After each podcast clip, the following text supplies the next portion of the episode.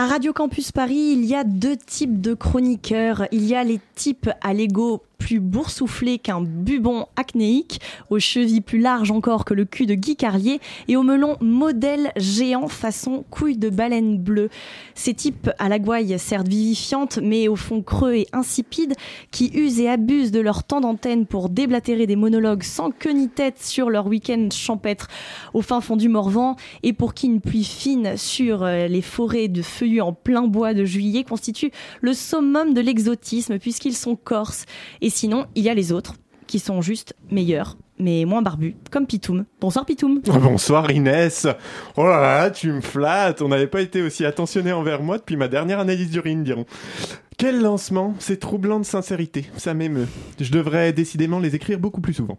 Inès, Inès, rayon de soleil matinalier en cette fin de journée d'automne maussade, printemps cristallin dans nos oreilles à deux doigts d'hiberner. Auditoire, urne secrète où je cache mes désirs révolutionnaires les plus enfouis, mon isoloir. Nous sommes mardi et à deux doigts de la démission de Colomb, ce qui serait quand même la meilleure nouvelle de la semaine depuis la mort de Michel Sardou. Mais non, Pitoum, c'est Aznavour qui est mort. Pardon? C'est Charles Aznavour qui est mort cette semaine. La bohème, hier encore, emmenez-moi. Ah merde mais, euh, mais du coup, Sardou... Euh, bah il est toujours vivant. Ah non non, mais on m'a dit un vieux chanteur à texte, réac, qui était crevé. J'avoue que j'y ai cru un instant. Putain, c'est pire que des punaises de lit, ces machins-là. bon, plouf plouf, je reprends. Nous sommes mardi à deux doigts de la démission de Colomb, ce qui serait quand même une meilleure nouvelle cette semaine que la mort de Charles Navour. Quoiqu'un exilé fiscal en moins, c'est toujours ça de gagner. Bonjour. La semaine dernière, j'évoquais avec un enthousiasme certain la possibilité d'une dictature écologique, tout en suggérant à ton humble cervelet auditoire que voter pour l'écologie, c'est-à-dire contre le capitalisme, hein, ne faisons pas nos mijaurés, voter pour l'écologie donc était une alternative encore viable à la perspective beaucoup plus réjouissante finalement que des, euh, bah, d'avoir des tickets de rationnement pour bouffer des steaks de soja. Eh bien, crois-le-ti, crois-le-ti pas, j'ai été entendu. Alors pas dans nos vertes contrées, hein, où nos concitoyens, qui, on ne le rappellera jamais assez, donnent en verlan citoyens cons, où nos concitoyens digest sont trop occupés à s'intéresser à un doigt d'honneur sur une photo avec Macron, alors qu'on devrait surtout se demander comment ça se fait qu'en un an de présidence et au moins 3 milliards d'images, ce soit la première fois que ça arrive quand même. Nous sommes beaucoup trop bien élevés, si tu veux mon avis. Pas dans nos, donc pas dans nos vertes contrées, disais-je, mais chez nos cousins du Grand Froid, du côté des rives Saint-Laurent, fleuve le mieux sapé du monde, au Québec, qui n'est pas une île, d'ailleurs je le précise pour les macronistes qui sont moyens balèzes en géographie, on sait.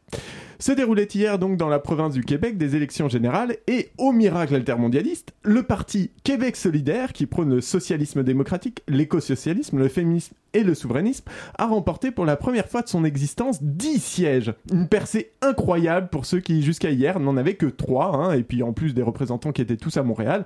Non seulement le parti enregistre ses 10 victoires en dehors de son fief euh, boboisant, hein, en reportant des, circonscriptions dans les terres reculées de la province, mais en plus ses candidats sont arrivés en deuxième position dans 12 circonscriptions. Ce qui est quand même énorme, hein. c'est le, le début de la révolution par les urnes. Tu le vois venir un peu, auditoire, là, ce mouvement antilibéral, la prise de conscience collective. On va se battre pour la planète, pour nous aussi, pour notre santé, pour l'égalité et la tolérance. Putain, ça fait du bien ces nouvelles. Je sais pas toi, mais moi, quand j'ai lu ça, ça a été une bouffée d'espoir, hein. un shot d'énergie militante. Je suis prêt à aller me battre partout contre le néolibéralisme de la clique gouvernementale, à aller troyer du néocon dans les rues et sur les marchés. Elle arrive la solution, elle monte, elle grimpe. Bon, passé cette euphorie un peu précipitée, je me suis plus renseigné sur les résultats de la dite élection. Bon, déjà, ils ont remporté 10 sièges sur 155, ce qui est pas ouf, clairement, en vrai.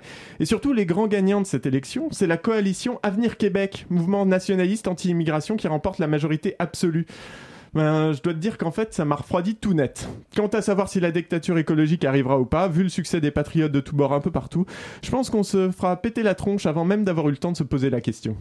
Merci Pitoum.